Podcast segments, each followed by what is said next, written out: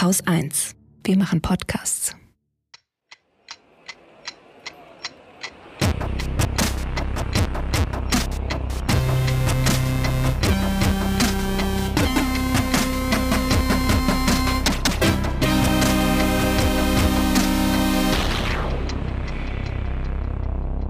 Willkommen zur Wochendämmerung vom 10. März 2023 mit Estland, einer Rentenlücke, Georgien, Konsum, Belarus, einer geilen Abgabe, Russland, frischen Daten zu Long-Covid, Iran, Geld, dem 49-Euro-Ticket, Glück, dem Klima, dem Börsenticker, Scham zur Türkei, Katrin Rönecke, einer guten Nachricht, einem Limerick der Woche, Holger Klein und Corona Coroni.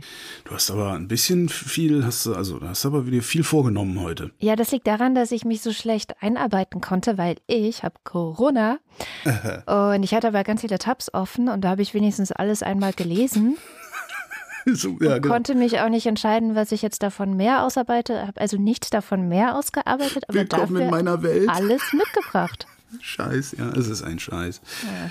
Aber mir geht's trotzdem- erstaunlich gut vielleicht. Also falls du dich das Ja, stimmt, interessiert hast, äh, so für, Naja, ich weiß du das weißt ja. es ja. Ja. Aber so verglichen mit dir vor ein paar Wochen, was ja so vom zeitlichen Ablauf her ungefähr gleich war, Samstag infiziert, Achso. Hm. Mittwoch äh, erste Mal positiver Test Mhm. und bei dir war Freitag einfach total klar, nee, das geht nicht. Komplett Land unter, ja, ja. Und bei mir ist halt komplett klar, ja, geht. Also ist kein Problem, jetzt eine Wochendämmerung zu machen. Also keine Sorge. So ist Aber es ist jetzt auch deine vierte, fünfte Vierte Vierte. Infektion nach der vierten Impfung und ich vermute, dass die den Unterschied gemacht hat nochmal. Die ist jetzt noch nicht so lange her und war ja auf diesen BR4, BR5 ähm, Ja. Subtyp besonders spezialisiert sozusagen. Und ich vermute wirklich, dass das den Unterschied macht. Übrigens, gute Nachricht für die HörerInnen in der Schweiz. In der Schweiz wird es jetzt ab April voraussichtlich auch die Impfung gegen diesen Subtyp geben. Die gibt es da nämlich bisher nicht. Hat das alles so lange gedauert, das über die Berge Ja. zu tragen? Ja, das musste erst geprüft werden und Ah. äh, freigegeben werden und so weiter. Und die Freigabe gab es eben jetzt. So, so. Und dann äh, bestellen sie jetzt den Impfstoff bei Moderna. Also sie haben nicht den äh, BioNTech, den wir ja Mhm. hier haben. Und dann ab April soll es losgehen mit der Impfung. Wo man so Ich- denkt, es ist- es- okay. Ich würde, also klar, dass das so eine Bevölkerung, also die sind ja, jetzt drehen ja alle durch, ne? Ich meine, wir haben uns ja auch infiziert, weil wir gedacht haben, jetzt können wir auch mal unvorsichtig sein. Deswegen hast du gerade Covid, ich hatte dafür, deswegen vor zwei Wochen Covid oder drei oder wie lange es her ist. Äh, kann ich noch irgendwie nachvollziehen, ja? So die Bevölkerung, die sind halt Idioten, ja? Zehn Deutsche sind dümmer als fünf Deutsche, hat schon Heiner Müller gesagt. Und das gilt wahrscheinlich für Schweizer genauso. Aber so eine, von so Regierungen würde ich halt erwarten, dass sie das Sinnvolle tun, sagen, ja, mir ist jetzt egal, wie doof ihr seid, wir bestellen jetzt trotzdem den Impfstoff. Ja. Aber, Ja, sie naja. bestellt haben sie ihn dann ja sofort, nachdem er sozusagen ähm, als okay befunden wurde durch die Behörde, die in der Schweiz dafür zuständig ist. Die hat anscheinend so lange gebraucht. Okay. Ja, Aber, vielleicht sind ja. die, vielleicht ist die, die, vielleicht ist die Schweiz auch noch mal was Besseres als Deutschland. Kann ja gut sein. Also ich glaube in Bezug auf Corona nicht. Viel anderen Dingen schon, aber nicht Okay. in Bezug auf Corona. Dann habe ich jetzt mal eine gute Nachricht äh, in Bezug auf Corona, zumindest eine einigermaßen gute Nachricht. Bei uns heißt es ja immer ganz gerne, die Risiken äh, für Long-Covid, die würden mit Reinfektionen, also mit jeder Reinfektion, sinken. Und die Verläufe würden immer milder werden. Das mit dem Verlauf, ich weiß nicht so recht. Ähm, Das Problem an dieser ganzen Sache ist, das ist im Wesentlichen unbelegt. Was, was wir da zu hören kriegen in den Talkshows und überall, das sind im Grunde alles nur Anekdoten von Ärzten. Ja, aber die haben keine Daten, die das irgendwie stützen würden. Die Briten haben mal nachgemessen, so gut das bei sowas geht. Und zwar haben sie sich angeguckt, also deren Amt für Statistik hat sich die selbst gemeldeten Long-Covid-Fälle angeguckt und stellt sich raus, jein. Für Kinder und Jugendliche bleibt bei Reinfektionen, also zweite Infektion, das Long-Covid-Risiko ungefähr gleich. Bei Erwachsenen allerdings sinkt das Risiko um knapp ein Drittel. Wenn das mit jeder Infektion der Fall sein sollte, sollte so jemand wie du mit vier Infektionen eigentlich schon nahe Null sein. Ja, aber was ist, wenn ich von der letzten Infektion schon Long-Covid hatte? Davon mal ganz abgesehen. Also das ist ein Problem. Du hast natürlich auch auf dem Weg dahin sehr, sehr viele Ausfälle, weil es infizieren sich ja trotzdem und es werden ja trotzdem Leute Long-Covid kriegen. Aber so insgesamt fand ich, klingt das irgendwie gar nicht so schlecht. Und okay. so insgesamt ist es vor allen Dingen eins, nämlich keinerlei, null, nischt, niente, nada, keinerlei Bestätigung des Bauchgefühls irgendwelcher Ärzte. Mhm. Ja, nur weil die jetzt zufällig, ne, auch eine kaputte Uhr zeigt zweimal am Tag die richtige Zeit an. ja? Wobei es gab gerade, das hatte ich dann nämlich auch nochmal, weil ich ja immer so ein bisschen ähm, paranoid werde und als ich dann gemerkt habe, okay, ich habe mich offenbar infiziert, habe ich auch nochmal äh, gecheckt, weil es ja schon die vierte ist und ich hatte eben ja. Öfters gehört, dass das ein Problem wird äh, oder werden kann oder dass das Risiko für schwerere Verläufe und sowas alles ähm, steigt mit jeder Reinfektion und habe da so einen Text gefunden, der ist gar nicht alt, aus Januar 2023. Ähm, aus so einer Reihe, was Ärzte sich wünschen würden, dass Patienten wissen äh, in mhm. den USA. Und da stand eben auch drin, dass es auch mehrere Studien gibt bei Nature und andere, die darauf hinweisen, dass es von Reinfektion zu Reinfektion ein größeres Risiko gibt für solche Sachen wie Herzprobleme und so weiter. Und ähm, insofern, also würde ich da vielleicht auch nochmal, ich verlinke das gerne, ähm, nochmal hinschauen, weil die auch sagen, also sie würden sich schon wünschen, dass alle Patienten das wüssten und eben nicht jetzt, weil Regierungen sagen, okay, wir machen keine Maßnahmen mehr, mhm. sich ohne Maske in die Bahn setzen oder sowas. Ja. Ne? Also es ist nicht ohne Risiko. Es ist nein, nein, vor allen Dingen, man, ne? man, man muss auch gucken, also Long-Covid, das ja, ist, das ist ein anderes. Syndrom, ja, das ist also eine, eine, eine Vielzahl von Symptomen. Ähm, und nur weil vielleicht Long-Covid, also in, nach acht Monaten immer noch Fatigue und Brain Fog oder sowas, ja. nur weil das Risiko sinkt, heißt es nicht, dass dein Risiko auf äh, irgendeine Herzinsuffizienz gleich mitsinkt. Ja. weil die Herzinsuffizienz ist im Zweifelsfall nicht Long-Covid. Genau. Ja. Ja. ja. Mhm. Ähm, wie du vielleicht meiner Ankündigung der Themen heute gehört hast, habe ich einen ziemlich fetten Osteuropa-Block dabei. hast du? Okay, ich habe gar keinen, das ist doch gut. In Osteuropa sehr viel los ist und ich fange mal an in Estland, weil da kommen die guten Nachrichten her. Mhm. Ähm, am Sonntag wurde gewählt und das Wahlergebnis ist eine ziemlich deutliche Bestätigung der bisherigen Regierung unter Ministerpräsidentin Kaya Kallas, die vielleicht manche so seit dem letzten Jahr ein bisschen häufiger auch in den Medien gesehen haben. Das ist so eine jüngere, blonde Frau, die ähm, ja eben die Ministerpräsidentin dort ist. Und ist das nicht die, die in einem Interview äh, gesagt hat, was war denn das? Ja, die. Ja, natürlich, natürlich kann man verhandeln. Wenn Putin zurückzieht, genau, dann kann man verhandeln und dann einfach gegangen ist oder so. Ja, genau. Die, die ist ziemlich cool. Ja, die hat eben. einen sehr, sehr klaren Kurs in Sachen Ukraine vertreten. Also die ganze Regierung ähm, Estland unterstützt die Ukraine verhältnismäßig stark. Es ist ein sehr kleines Land gibt aber 44 Prozent seiner Militärausgaben, also fast die Hälfte, für die Ukraine aus, also für die Unterstützung wow. der Ukraine, ist als eines von nur sieben NATO-Ländern, und die NATO hat, glaube ich, um die 30 Mitglieder, ähm, zahlt Estland schon immer seine 2% äh, NATO-Beitrag vom Bruttoinlandsprodukt und will jetzt auch noch auf 3% erhöhen. Hm. Äh, also die meinen es ziemlich ernst so. Bei denen, steht, bei denen steht der Russe ja auch vor der Tür. Ja, es ist ein Nachbarland, genau, muss man halt äh, ganz klar auch sagen. Und ähm, die haben sehr, also die Partei von äh, Kaya Kallas hat 32% eingeheimst. Mhm. Das ist eine ziemlich deutliche Bestätigung. Die zweite zweitstärkste Partei. Das ist so eine Art AfD-Verschnitt, würde ich jetzt mal sagen, ziemlich rechts, äh, ist im Wahlkampf aufgetreten mit so Forderungen wie, ja, die Unterstützung für die Ukraine zurückschrauben und dafür das Geld lieber den eigenen Bürgerinnen geben, weil ja, Estland hat eine ziemlich starke Inflation und natürlich auch die Energiepreise sind dort auch ein großes Problem. Also, ne, wir kennen das ja auch hier, diese Debatten, mhm. äh, hat aber nicht mal die Hälfte äh, dieser 32 Prozent, die Callas eingefahren hat, bekommen, ist also klar unterlegen. Und jetzt kann Callas eben gucken. Also es sind wohl insgesamt acht Parteien im Parlament, mit wem sie eben eine Koalition macht. Ähm, aber insgesamt ist das eine sehr positive Nachricht. So. Ach, acht Parteien. Ja, ja, ist ziemlich ich groß. Ich stelle mir jetzt gerade in Deutschland vor, wo sie es noch nicht mal mit drei Parteien auf die Reihe kriegen. Ja. Aber die wow. sind das gewöhnt, dass sie irgendwie Koalitionen bilden müssen und ähm, die werden das schon schaffen. Also wie gesagt, Callas ist ja relativ stark daraus hervorgegangen. Mhm. Dann äh, gab es, äh, hast du vielleicht auf Social Media mal gesehen, in Georgien, in Tiflis, mhm. krasse Proteste. Ähm, die Regierung in Tiflis wollte gerne, und die ist sehr russlandfreundlich, muss man sagen, wollte gerne ein Gesetz auf den Weg bringen, das so erinnert hat oder wahrscheinlich auch dem Strickmuster entsprach, was äh, Russland 2012 gemacht hat, nämlich ein Gesetz für ausländische Agenten. in Anführungszeichen. ähm, sollte auch tatsächlich so heißen, ausländische Agenten. Und äh, als ausländische. ausländische oh, Entschuldigung, Ja, ja, so ein Dr. Giffey, ausländische Agentengesetz. Äh, oh Gott, ja. Das gute ausländische Agentengesetz. Gute ausländische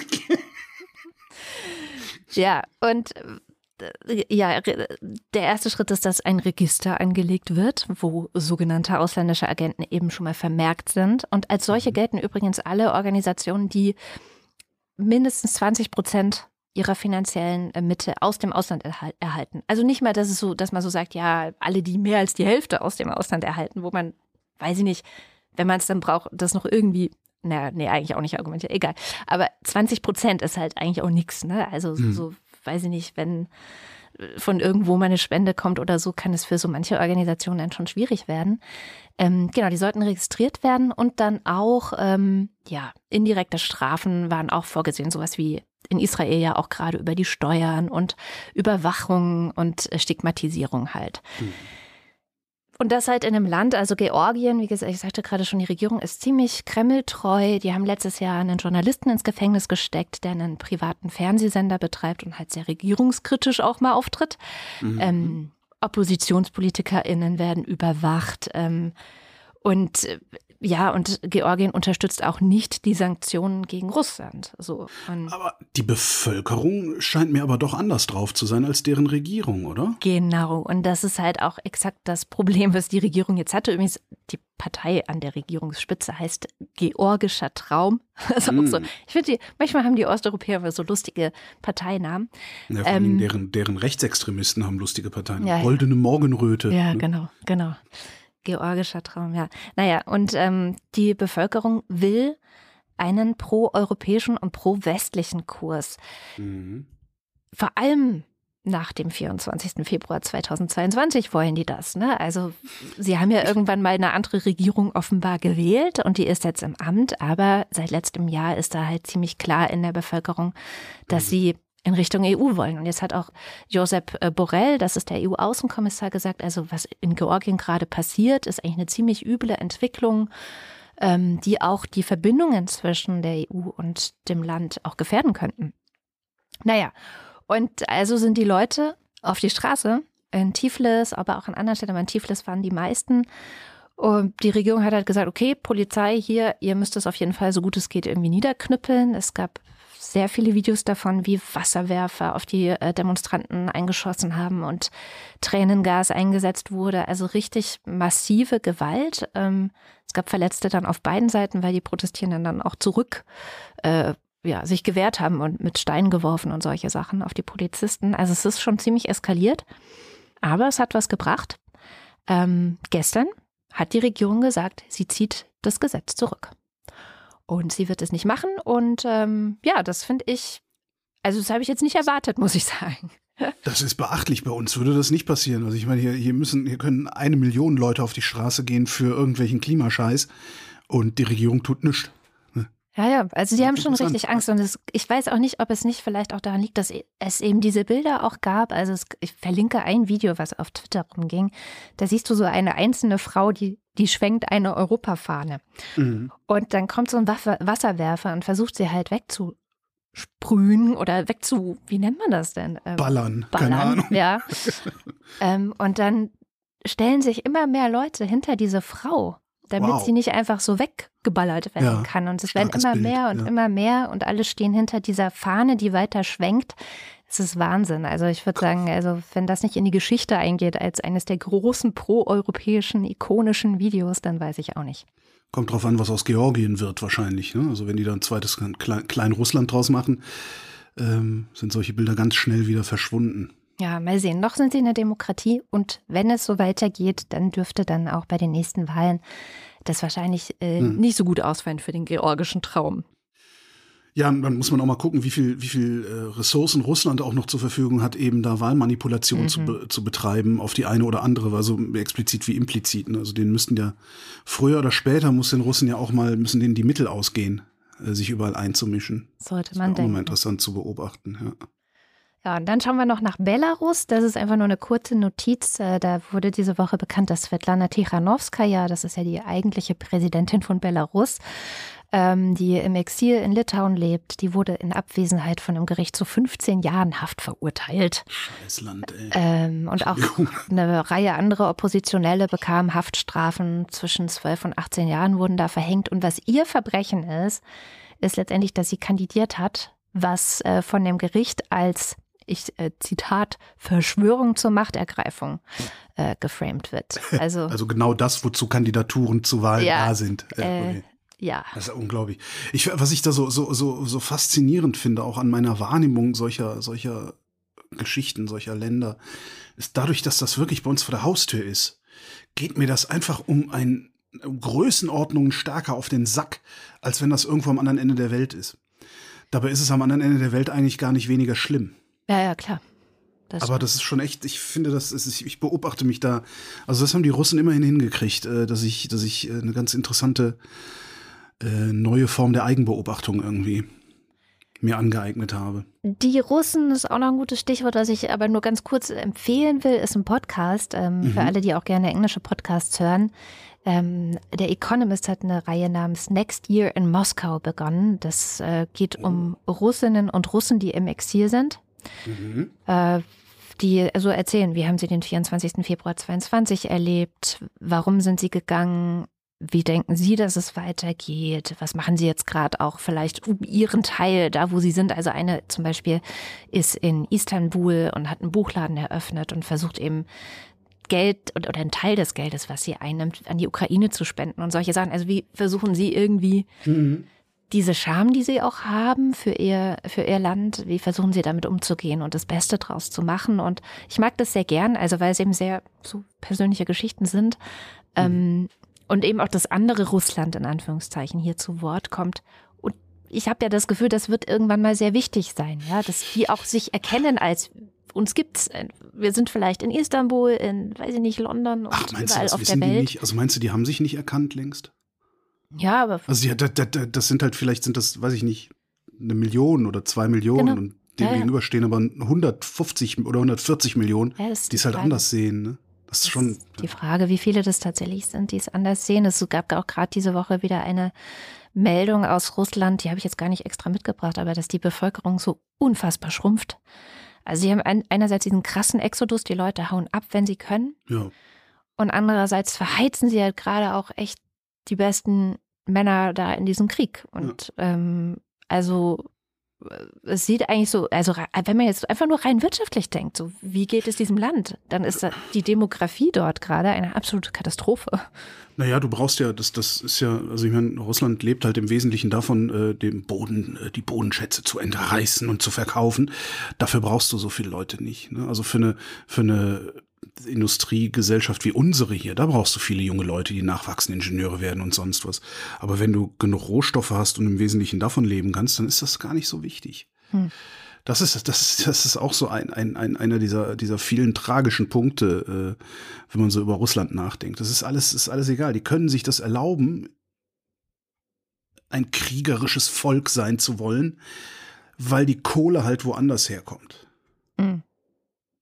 Das, ja, und solange St. Petersburg und Moskau nicht in Schutt und Asche liegen, äh, ja, haben sie immer noch schöne Bilder, die sie zeigen können und, und, und, und, und von denen sie träumen können und so. Das ist, äh, ich weiß, ja, Auf jeden Fall Die- große die Woche Empfehlung auch wieder. den Podcast. So. die Woche auch wieder irgendwo gelesen, dass, äh, ja, sie wollen Russland, also der Westen, äh, dem sei daran gelegen, Russland zurückzudrängen, aber ohne, dass die, äh, äh, dass das Russland, äh, die russische Föderation zerfällt. Wo ich dann auch denke, ja, aber was denn sonst, Leute? Wenn dieses Gebilde so bleibt, wie es ist, wie, wollt, wie wollt ihr es denn entwaffnen? Wie wollt ihr denn verhindern, dass sie den nächsten Ausfall machen? Tja. Das finde ich eigentlich das Interessante, dass das also sowohl sowohl bei, bei also selbst bei diesen bei diesen äh, ganzen Wattniks hier, die die äh, den außer ja wir müssen jetzt sofort verhandeln, nichts Besseres einfällt. Niemand von denen hat eine Antwort auf die Frage, wie entwaffnen wir eigentlich Russland? Ja, ja.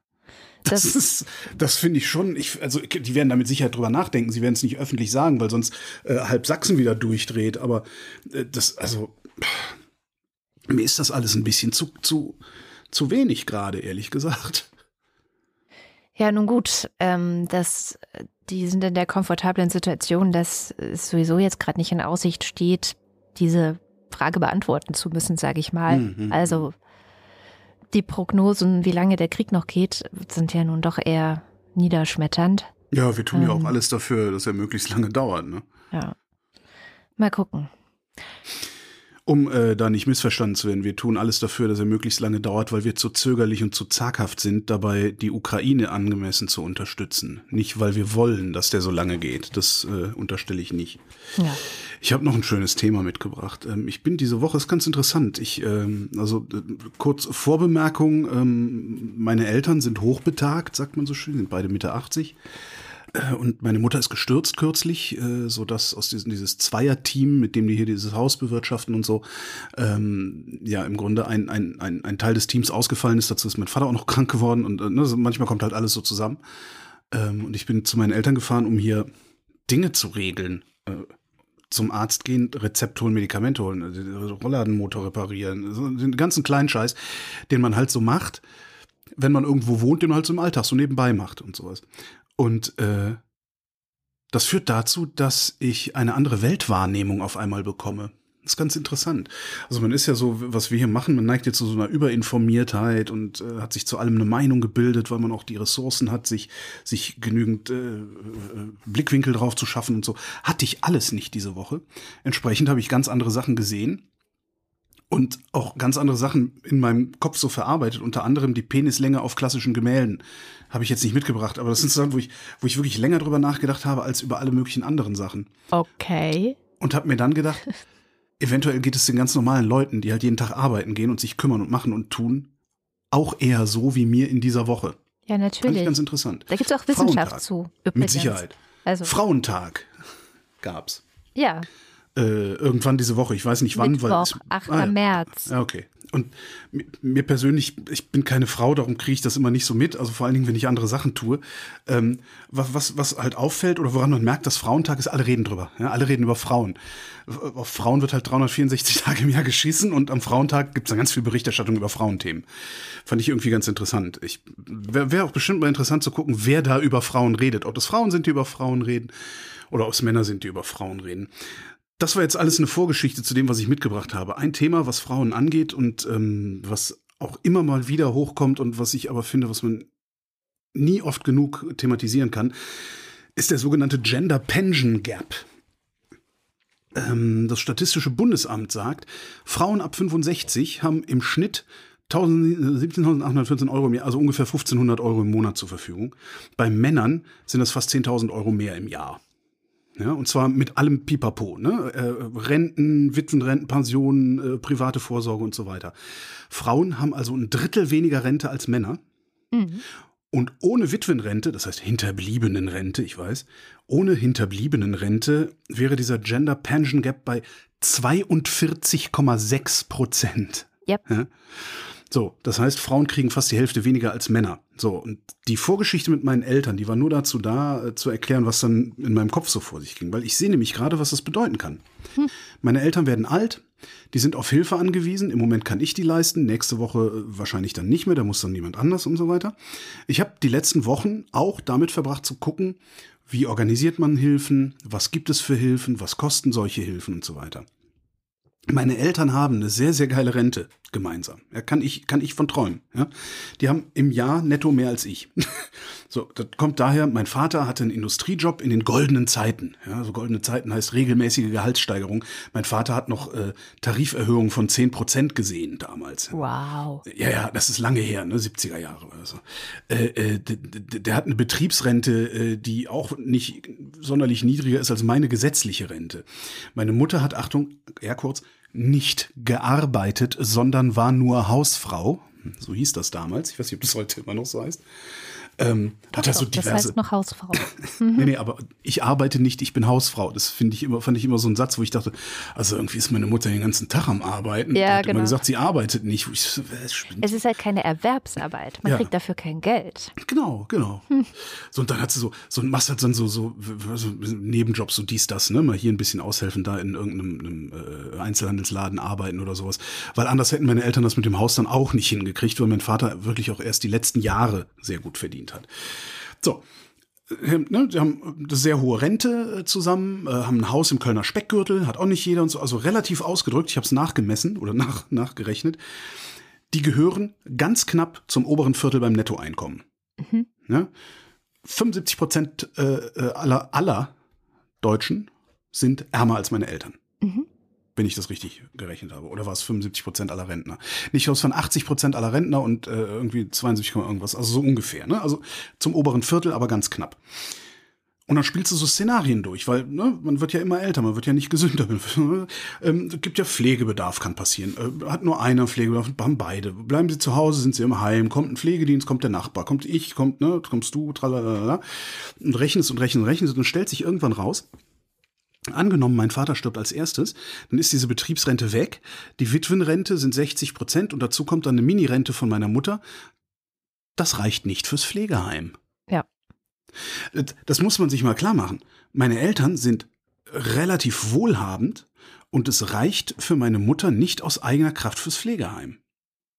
Ja? Ja. Wenn du das jetzt mal äh, so in so ein Worst-Case-Szenario überführst, ja, du hast 45 Jahre Vollzeit gearbeitet zum Mindestlohn. Ähm, wenn du zum Mindestlohn arbeitest, dann hast du auch keine Ersparnisse, dann hast du auch kein eigenes Haus oder so ein Scheiß. Es sei denn, du hast es mal irgendwann geerbt. Aber normal ist das nicht. Dann kriegst du 1000 Euro Grundrente.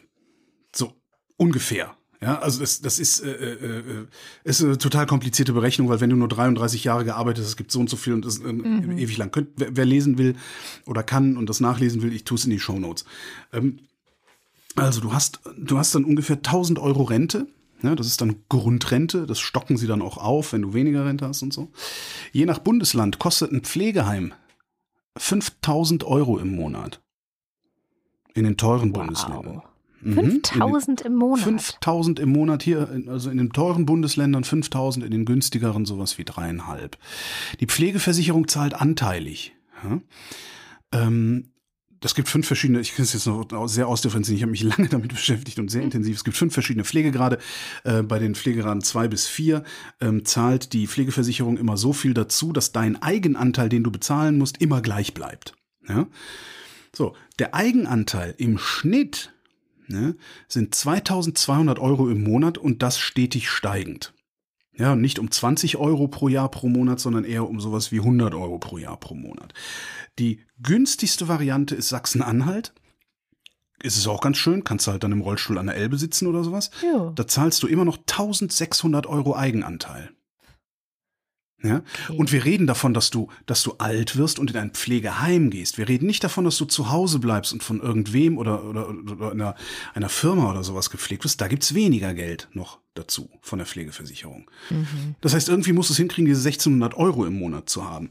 Oder anders gerechnet, mit der durchschnittlichen Rente, die das Statistische Bundesamt errechnet hat, hätte Oma selbst in Sachsen-Anhalt noch 100 Euro zu wenig, um im Pflegeheim sitzen zu können. Und wir reden dann davon, im Pflegeheim sitzen, gepflegt werden, die Bude sauber gemacht kriegen, was zu essen kriegen. Da warst du noch nicht beim Friseur, da warst du noch nicht bei der Fußpflege, weil so weit runterbeugen kannst du dich nicht mehr. Und da hast du auch nicht mal ein Tässchen Kaffee und ein Stückchen Kuchen gehabt. Hm? Mhm. Da kann dann noch das Sozialamt einspringen. Aber kümmere dich mal um sowas. Kümmer, ich weiß nicht, vielleicht gibt's Profis, die das machen oder so, aber das, solche Dinge zu recherchieren ist schon für mich schwierig. Mhm. Und ich weiß nicht, wie, wie, wie, wie ich das mit 80 noch hinkriegen wollen würde. So habe ich so, ne, so in meinem Kopf so rumgewälzt und rumgerechnet und hier geguckt, Zahlen geguckt, da geguckt. Ähm, das Fazit ist, und das ist eigentlich das, was ich direkt zu Anfang hätte auch schon sagen können, Frauen, seht zu, dass ihr ordentlich verdient, weil wenig Rente, wenn man gesund ist, ist schon scheiße. Aber wenn du erstmal krank bist, ist das erst recht scheiße. Ja, weil dann passieren noch so Sachen wie, ähm, hm, bin ich pflegebedürftig? Ich reiche einen Antrag ein, dann kommt ein Gutachter von der von von der von der Kasse, also vom Pflegemedizinischer mhm. Dienst, kommt dann ein Gutachter vorbei, der redet mit dir, guckt sich das an, macht dies, das, äh, weiß nicht was. Ähm, dann schreibt der ein Gutachten und dann geht das an die Krankenkasse und dann kriegst du von der Krankenkasse irgendwann Posten, da steht drin, dein Pflegegrad ist so. Und ab dem Moment fließt Geld. Mhm. Ja, ab dem Moment kann, oder kann Geld fließen, sagen wir mal so. Das muss du einen Pflegedienst hast, der muss das dann auch mit denen abrechnen. So. so, ab dem Moment fließt Geld. Bis dieser Moment da ist, inklusive natürlich auch der Erkenntnis bei dir selbst, dass es vielleicht jetzt langsam mal an, angezeigt wäre, fremde Hilfe zu bekommen und so, da vergehen gerne Wochen bis Monate. In diesen Wochen bis Monaten verwahrlost dein Haus, dein Garten und du selbst. Um das zu verhindern, musst du Geld aufwenden du brauchst einen Gärtner, eine Haushaltshilfe und du brauchst irgendwie, weiß ich nicht was, äh, einen Haltegriff an der Dusche oder so, damit du nicht auf die Fresse fällst. Das kostet alles Geld und das kostet alles nicht wenig Geld. Wenn du aber sowieso nur 1000 Euro Rente bekommst, und irgendwo wohnst, wo du 600 Euro Miete bezahlst und das ist noch wenig, dann hast du das Geld nicht, um den Zeitraum zu überbrücken, den du eventuell überbrücken musst, bis von den staatlichen Institutionen oder den Sozialversicherungsinstitutionen überhaupt irgendwer äh, irgendwie die Kohle fließt und das Ganze abfängt und, und sonst wie. Ich weiß nicht raus. Die einzige, der einzige Weg raus ist, so viel Geld wie möglich zu verdienen. Ja, super. Oder so viel Ersparnisse wie möglich so ein bisschen, äh, Wie hieß der Jeremy Fragrance? Jeremy Fragrance. Nee, da, da müsst du also einfach doch mehr als 1000 Euro genau, im Monat machen. Tausender machst, empfehle ich dir mehr zu machen. Genau. Also viel Geld verdienen, viele Ersparnisse zu haben, oder das, das, das hilft. Da gibt's dann natürlich auch, wenn du, äh, wenn das Sozialamt, irgendwann springt es ein. Wenn es einspringt, hast du dann natürlich auch wie bei Hartz IV solche, solche Vermögensgrenzen und so weiter und so fort. Aber es empfiehlt sich irgendwie, ich weiß nicht wie, zur Rente, in der Rente irgendwo noch äh, fünf Mille auf der hohen Kante zu haben, um eben solchen Scheiß zwischenfinanzieren zu können. Was übrigens auch geht, da bin ich mir aber nicht ganz so sicher, äh, ob das als Massenphänomen tragbar ist, äh, dauerhaft. Zumindest äh, wie lange, also ob ich das noch machen kann, wenn ich in Rente gehe. Wenn du gar nichts hast, ja, also nix, nix, ja, so pff, nie gearbeitet, immer, immer Stütze kriegst, Lumpenproletariat bist, ähm, dann springt das Sozialamt sofort ein. Das heißt, wenn du gar nichts hast und sofort, also schnell wie möglich ins Heim gehst, dann kriegst du alles bezahlt. Auch das Heim, auch das Pflegeheim. Ja. Krass. Es ist, ist also wieder mal, das, das ist, gibt's ja total oft dieses sogenannte Mittelstandsloch. Also, dass eigentlich immer die Leute am meisten gearscht sind, die irgendwie so im Mittelstand sind. Das war schon beim BAföG so. Also, weil dann halt total viele bekommen mhm. keinen BAföG, weil das BAföG-Amt halt sagt, hier, deine Eltern sind zu reich. D mhm, die Eltern mhm. sind aber vielleicht gar nicht reich, sondern zahlen gerade vielleicht einen Kredit ab für ein Haus oder machen irgendwas anderes, ähm, können also die Kinder irgendwie nicht unterstützen und dann stehst du halt dumm da. Mhm. Hm. Ja, jein. Ähm, hm. Ja, das ist, es ist jetzt ist so ein bisschen schwierig. Ne? Ich meine, warum spart man seine Kohle? Man spart die Kohle für schlechte Zeiten. Ja, genau. So, wenn du jetzt keine Ahnung, 85 bist und äh, langsam aber sicher fremde Hilfe brauchst, ja, vielleicht auch gut. schon mit 75, wer weiß. Musst du keine Kohle dann, sparen, ne? Nee, nee, das sind die schlechten Zeiten, ja, die genau. du immer gespart hast, Klar. aber du kapierst es nicht. Ah, okay. Das ist so ein bisschen das Problem. Das heißt, du bist, du, du bist gearscht, aber eigentlich bist du nicht gearscht, weil du hast genug Kohle, um es zu wuppen, aber die Kohle ist ja für schlechte Zeiten. Ja. Das, das, das, im Kopf äh, so hinzukriegen, ist nicht so ganz einfach. Auch das hm. erzählen mhm. mir äh, Menschen, die, die, die in der Pflege arbeiten, mit denen ich auch viel zu tun hatte. Äh, die Woche. Zuletzt. Mhm. Ja, nicht nur die Woche, auch zu, zuletzt. Also ist es, äh, ja.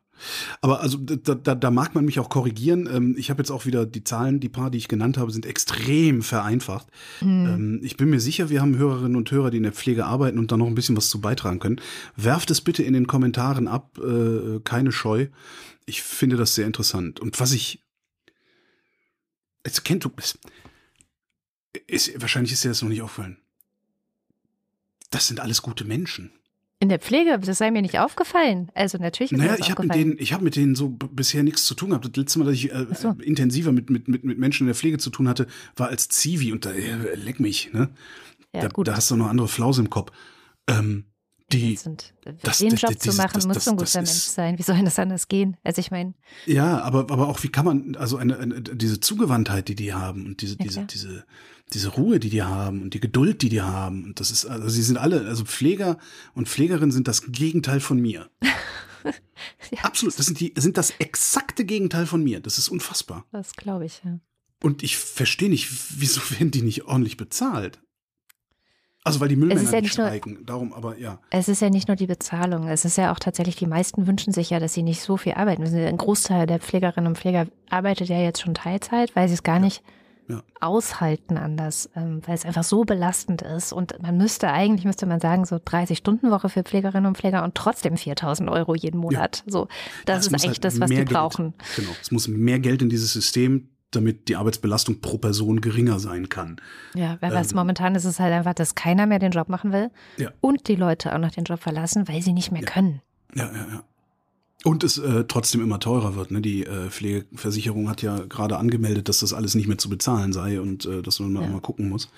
Aber die Politik hat halt Angst, ähm, die Beiträge zu erhöhen Klar. Ja, weil solange es irgendwie aussieht, als würde man mit irgendwas unter 20 Prozent bleiben, finden das alle gut. Aber wenn du realistischerweise sagen musst, nee, wir müssen jetzt 25 Prozent alle aufwenden, dann flippen alle aus. Die Bildzeitung macht wieder irgendwelche Scheißkampagnen. Ja. Aber ich habe ne, ich habe einen total interessanten, ähm, vollkommen hirnrissigen Gedanken diese Woche gehabt. In äh, Dortmund streikt die Müllabfuhr. Mhm. Also ich bin gerade in Nordrhein-Westfalen. In Dortmund streikt die Müllabfuhr drei Tage lang und ich habe dann hatten sie einen im Interview Müll Müll Müll wie heißt das Müllwerker heißen die ähm, seit zwei Jahren ausgelernt also seit fünf Jahren im Beruf inklusive Lehre 2.700 Euro brutto äh, streikt für 10,5 Prozent mehr aber mindestens 500 Euro oder so ähnlich das ist die, die Forderung von Verdi ja. wo ich dann auch dachte das, der, warum streikt ihr Idioten nicht für 5.000 Euro ja weil nee, wenn ihr nicht zahlt ja dann Ja. lassen wir jetzt mal den Müll stehen dann gucken wir mal wie lange Holger Klein ja, freiwillig in seinem Müll sitzt, bis er bereit ist, 5000 Euro, also dafür so hohe Beiträge oder Abgaben zu zahlen, dass 5000 Euro für so einen Müllband drin sind. Also du hast gerade Und dann schon habe ich gedacht, Mhm. dann habe ich gedacht, die Müllwerker könnten auch stellvertretend für die Pflege streiken. Weil du kannst, Oma kannst du nicht in ihrer Scheiße sitzen lassen. Holger Klein kannst du in seiner Scheiße sitzen lassen. Ja. Und Susanne Klatten erst recht. Und dann gucken wir mal, dann streiken die einfach mal bundesweit. So, wir holen jetzt so lange den Müll nicht ab, bis in der Pflege nicht 30 Prozent mehr Geld ankommt. Mhm. Go figure. Das fände ich mal eine coole Das Sache. wäre super, ja. Das, aber Wir wahrscheinlich brauchen wirklich hab eine, also und für hab diese ich- ganzen Care-Tätigkeiten, letztendlich ist der Müll, wenn du so willst, auch eine Care-Arbeit. Ne? So Ja, aber das hat Müll, das, das Interessante an Müll ist, wenn du dich nicht drum kümmerst, sterben nicht sofort die Leute. Das stimmt. Das ist das Coole. Stimmt, Care ist, glaube ich, immer mit Menschen, das stimmt. Ja, Ke- Ich- ja, genau, und das ist schneid das Coole. Und, dann- und dann habe ich, dann habe ich gedacht, das ist bestimmt ungesetzlich, ja, wenn die sowas machen. Und dann habe ich gedacht, Moment mal, Egal. wenn alle Müll, wenn alle Müllleute für die Pflege streiken, solange bis die Pflege mehr Kohle kriegt und das ungesetzlich ist, was wollen die machen? Wollen die alle Müllmänner in den Knast sperren? Dann holt erst recht keiner den Müll ab. Ja. Ja, das ist, das ist eine Win-Win-Situation. Ich, das, es muss jetzt nur mal einer organisieren. Mhm. Also Verdi. Entschuldigung. Ich halte von Verdi Nicht so viel. nicht ganz so viel. Ich bin da sehr lange schon Mitglied und ich halte meinen Verein für einen Scheißverein, ja. Ah, okay. Wobei ich heute auch auf Mastodon eine interessante äh, Konversation hatte mit jemandem, der auch bei Verdi ist, der da auch aktiv ist und recht jung ist Mhm. äh, und sagt, äh, die Jungen retten den Gewerkschaften den Arsch, weil Das die Alten kriegen nicht auf die Reihe. Das glaube ich sofort. Und auch damit einhergeht, und dann bin ich auch endlich fertig, der Aufruf zur gewerkschaftlichen Organisation. Was mir aufgefallen ist, schon seit vielen, vielen Jahren, auch als ich noch Hörertalk-Radio gemacht habe, habe ich das auch öfter mal als Thema gehabt. Die Menschen, die arbeiten, vor allen Dingen die in, ja, wie nennt man das, prekären Jobs arbeiten, in anstrengenden Jobs arbeiten und so, wo auch viel Druck ausgeübt wird seitens der Arbeitgeber, die wissen überhaupt nicht, was es bedeutet, gewerkschaftlich organisiert zu sein. Mhm. Das eindrucksvollste Beispiel war ein Kraftfahrer, also ein Lkw-Fahrer, mit dem ich telefoniert hatte in der Radiosendung nachts auch, der auch sagte, ja, mein Chef ist so ein Arschloch, äh, streicht immer den Urlaub weg, macht, äh, bezahlt die Überstunden nicht, ja, ne, ne. Habe ich gesagt, ja, Alter, ey, dann unternimm doch was dagegen. Was soll ich denn machen? Der sitzt doch am längeren Hebel. Ich brauche den Job. Ich habe äh, irgendwie ein alleinerziehender Vater oder was er war und so. Dann habe ich auch gesagt, dann, dann geh doch zur Gewerkschaft. Dazu sind die da. Tritt in die Gewerkschaft ein, die sind dazu da, dir zu helfen. Ne, ne, ne, ne. Und dann sagte der, Nee, bloß nicht, wenn ich dann in der Gewerkschaft bin. Das sieht der Chef ja auf dem Gehaltszettel. Äh, nein. Die Leute glauben, aus, das, und das glauben sehr viele. Aus irgendeinem Grund würde der Gewerkschaftsbeitrag, der Mitgliedsbeitrag, vom Lohn abgezogen. Und das würde dann in der Buchhaltung ankommen. Dann würde der Chef sehen, dass du in der Gewerkschaft bist und dann würdest du erst recht rausfliegen. Solche Ammenmärchen. Ammenmärchen, genau. Solche Ammenmärchen sind da draußen. Und ich glaube, dass nicht wenige Menschen von solchen Ammenmärchen daran gehindert werden, sich gewerkschaftlich zu organisieren. Und was ein hoher gewerkschaftlicher Organisationsgrad bedeuten kann, das sieht man bei der Bahn. Na, wenn die Lokführer, die sind über 70 Prozent organisiert, wenn die sagen Nein, dann ist Nein. Ja. Ja? Und stell dir mal vor, was los wäre, wenn wir hier in den, bei, den, bei, der, bei der Müllabfuhr einen Organisationsgrad von 90 Prozent hätten. Nö, machen wir nicht. Nee, noch 500. Die Post soll ja jetzt streiken. Ach, also Regelbetrieb meinst du? Ja, aber ich glaube, es wird nochmal unangenehmer. Jetzt habe ich so lange geredet über äh, so viel Zeugs, aber das sind Dinge, über die solltet ihr euch alle mal Gedanken machen, selbst wenn ihr noch sehr jung seid, selbst wenn eure Eltern noch sehr jung seid. Und vor allen Dingen solltet ihr euch Gedanken machen darüber, rechtzeitig Vollmachten zu erhalten. Ja, sehr schön. Ähm, Schön. das, äh, Entschuldigung. kommen wir zum nächsten äh, Thema, das irgendwie so ein bisschen thematisch vielleicht auch passt, und zwar das 49-Euro-Ticket, das ja eigentlich dafür gedacht war, Leute anzusparen, ähm, ein bisschen klimafreundlicher sich zu verhalten. Ja. Mhm. Ähm, es ist so äh, der inoffizielle Nachfolger des 9-Euro-Tickets. Ähm, viele, viel Kritik gab es schon daran, weil 49 Euro und 9 Euro ist doch ein sehr großer Unterschied. Und gerade Mhm. auch sehr arme Menschen, die wirklich auf den Cent genau jeden Monat gucken müssen, werden sich jetzt halt das nicht leisten können. Das hast du ja auch schon hinlänglich hier in der Sendung kritisiert. Mhm. Jetzt hat die Süddeutsche herausgefunden, dass nicht nur das 49-Euro-Ticket 40 Euro teurer ist als das 9-Euro-Ticket und dann auch noch ein dämliches Abo. Also du kannst nicht ein einzelnes Ticket für einen Monat kaufen, sondern schließt sofort ein Was? Abo ab. Ähm, Warum? Ja, weil, ja, weiß ich nicht, war ja hier in Berlin auch das 29-Euro-Ticket in Berlin gab es nur als Abo. Also konntest du nicht einfach so. Äh, es wird auch sehr viel kritisiert. Und die Süddeutsche hat jetzt rausgefunden, dass dann noch hinzukommt, dass bei den meisten Anbietern eine Bonitätsprüfung gemacht wird. Was? Und Ah ja, klar, weil du dich ja sofort für irgendwie 750 Wegen Abo. Euro für. Oh, oh, Deutsche, ja, oh, das heißt, du hörst gerade einen Facepalm. Ja, also nicht, ne, es, es ist eh schon teurer. Und viele von denen, die wenig Geld haben, haben vielleicht auch irgendwie einen Schufa-Score, der dann bei so einer Bonitätsprüfung dazu führt, dass ja gesagt wird, okay, du nicht. So. Zumindest nicht über die üblichen Wege. Und das ist jetzt so ein bisschen was, was ich gerne in die ganze Welt streuen würde. Also Deutschland vor allem. Alle anderen betrifft es ja nicht. Aber in Deutschland sollte jeder und jede wissen, wenn ihr dieses Problem habt, so, und das hat man schnell. Ich hatte auch schon mal so einen äh, schlechten Schufa-Score. Dann äh, gibt es auf der Seite deutschlandticket.de für alle ohne Bonitätsprüfung dieses Ticket. Die machen das so, dass sie das Geld einziehen und erst wenn das geklappt hat, schicken sie das Ticket raus. ich will aber kein Abo. Ich will das nur im Juni haben, weil da habe ich viel frei und möchte viel mit dem Zug fahren. Ich weiß.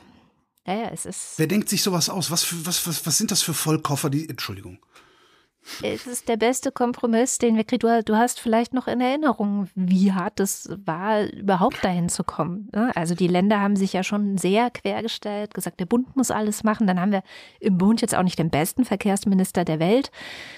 Nee, eher den schlechtesten dachte ich. Wie it is, ja. Das ist tatsächlich Aber nein, aber mich würde mal interessieren, wer hat das Abo da rein verhandelt? Warum ist da ein Abo? Das würde ich mir gerne bestimmt die Verkehrsbetriebe, weil es betrifft ja in erster Linie, und mit denen musste ja auch am meisten verhandelt werden, es betrifft ja in erster Linie die lokalen Verkehrsbetriebe, Hm. weil es natürlich zu großen Teilen vor allem dafür genutzt werden wird durch die meisten. Ne? Also, dass du zur Arbeit hin und her pendelst und dann Ja, eben so dein, ne?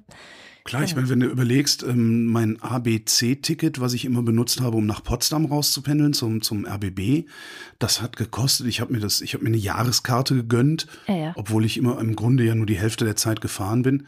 Das hat trotzdem fast 1000 Euro gekostet. Genau. Also ist klar, Äh, ist es sofort dadurch ersetzen. Da, ja. Genau, und deswegen, äh, ja, und das, wir werden es, oder die, die, die Leute, die das eh schon nutzen, werden es dadurch ersetzen. Und die haben ja auch schon ein Abo. Also Mhm.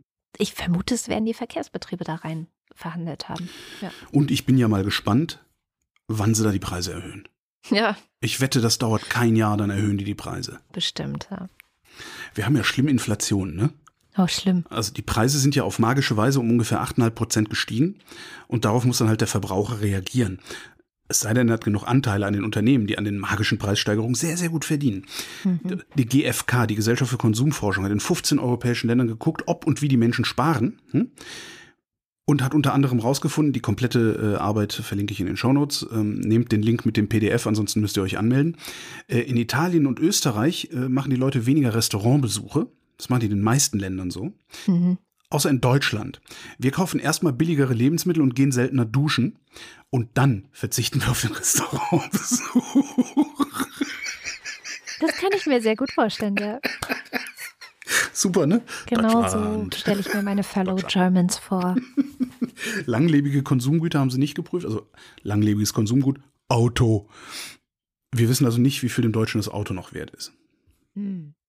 Ja, äh, schauen wir diese Woche mit Scham mal in die Türkei. Mal wieder, war ja vor ein paar Wochen erst wegen des Erdbebens, aber diesmal wegen der Wahlen im Mai. Das ist ja schon in zwei Monaten. Und weil diese Wahlen so wichtig für die ganze Region sind, äh, insbesondere Syrien, aber auch ähm, wie geht's weiter mit Russland und NATO und also sagen wir mal so, Türkei hat es oder Erdogan hat es, der Präsident, der noch Präsident der Türkei hat es geschafft, dass wir alle ein großes Interesse daran haben, dass er nicht weiter Präsident ist. Also ich habe zumindest ein großes Interesse, ich glaube viele andere Menschen auf dieser Welt auch, Schweden, Finnland, die Ukraine, Syrien äh, oder zumindest die Kurdistan. die normalen Menschen in Syrien, Kurdistan und und und. Und das kann nur ja enden, also seine seine Präsidentschaft, wenn die Opposition in der Türkei sich zusammenraufen kann und auch vor allem schafft, einen gemeinsamen Kandidaten äh, zu finden, der gegen Erdogan dann im Mai auch antritt. Mhm. Und ob sie das schaffen und wer dieser äh, Kandidat sein könnte, das erzählt uns heute die Scham. Ja, die Opposition hat tatsächlich einen Spitzenkandidaten ausgewählt und das ist der Herr Kemal Kılıçdaroğlu. Ich hoffe, ich habe den richtig ausgesprochen. Ich habe äh, extra nach äh, YouTube-Videos gesucht, wie man den Namen richtig ausspricht. Aber Kılıçdaroğlu ist Parteivorsitzender der CHP, einer der Hauptoppositionsparteien in dem Land. Und das Interessante ist, ähm, so ein bisschen so sich, sich die Artikel von letztem Jahr anzugucken und dann von diesem Jahr anzugucken, vor allem nach der Erdbebenregion. Und schon letztes Jahr hat er gesagt, dass er vermutet, dass Erdogan wahrscheinlich alles tun würde, um nur nicht gehen zu müssen. Ähm, er meinte, er würde Druck auf die Justiz aufbauen, er würde versuchen, die Medien zu beeinflussen, also Erdogan, und er würde versuchen, die Wahlen zu beeinflussen. Und er hat auch letztes Jahr schon gesagt, er würde es ihm am Wahltag schon zeigen, also ihm eine Lektion erteilen. Das ist jetzt als ein Jahr her, äh, seitdem er das gesagt hat. Und vieles von dem, was er prophezeit hat, ist tatsächlich auch eingetreten. Es gab ja diese zwei fürchterlichen Erdbeben mit Tausenden von ähm, Nachbeben vor einigen Wochen und immer noch. Ähm, und diese Naturkatastrophen haben einige Schwachstellen der Regierung unter Erdogan offengelegt. Also beispielsweise berichtet man jetzt äh, überhaupt über die Erdbebenregion, egal ob man jetzt ein regierungstreuer Journalist ist oder ein regierungskritischer Journalist, kommen äh, Journalistinnen nun zunehmend ins Visier. Gelegen äh, kommt der Erdogan-Regierung auch dabei, dass sie in den elf von den Erdbeben betroffenen Provinzen jetzt auch den Notstand ausgerufen hat. Ähm, da, es hilft auch noch ein kürzlich eingeführtes, also letztes Jahr eingeführtes und super kontroverses Gesetz, das Gefängnisstrafen für die Verbreitung von in Anführungsstrichen Fake News äh, vorsieht. Es gibt also unglaublich viele Berichte einfach um verschiedene JournalistInnen herum, die einfach gerade viele Probleme haben mit der Regierung. Und erst gestern tatsächlich wurde ein weiterer Journalist festgenommen. Firat Bulut hat ähm, nämlich viel über die Erdbebenregion berichtet und er ist leider auch nicht der Einzige. Also immer mehr Zeitungen und Fernsehsender berichten, dass sie eingeschüchtert werden oder von Aufsichtsbehörden Strafen wegen kritischer Kommentare auferlegt bekommen und so weiter und so fort. Und die Befürchtung liegt natürlich nahe, dass ja die Erfahrungen nach dem Beben Hinweise darauf geben, welche Mittel der Zensur jetzt die Regierung im Vorfeld der Wahlen anwenden möchte. Und das ist eben einfach auch Einschüchterung. Sehr viel so sagt bloß das nicht. Sagt bloß das, was wir euch sagen, was wir, was wir kommunizieren wollen, sollte im Vordergrund stehen und so weiter.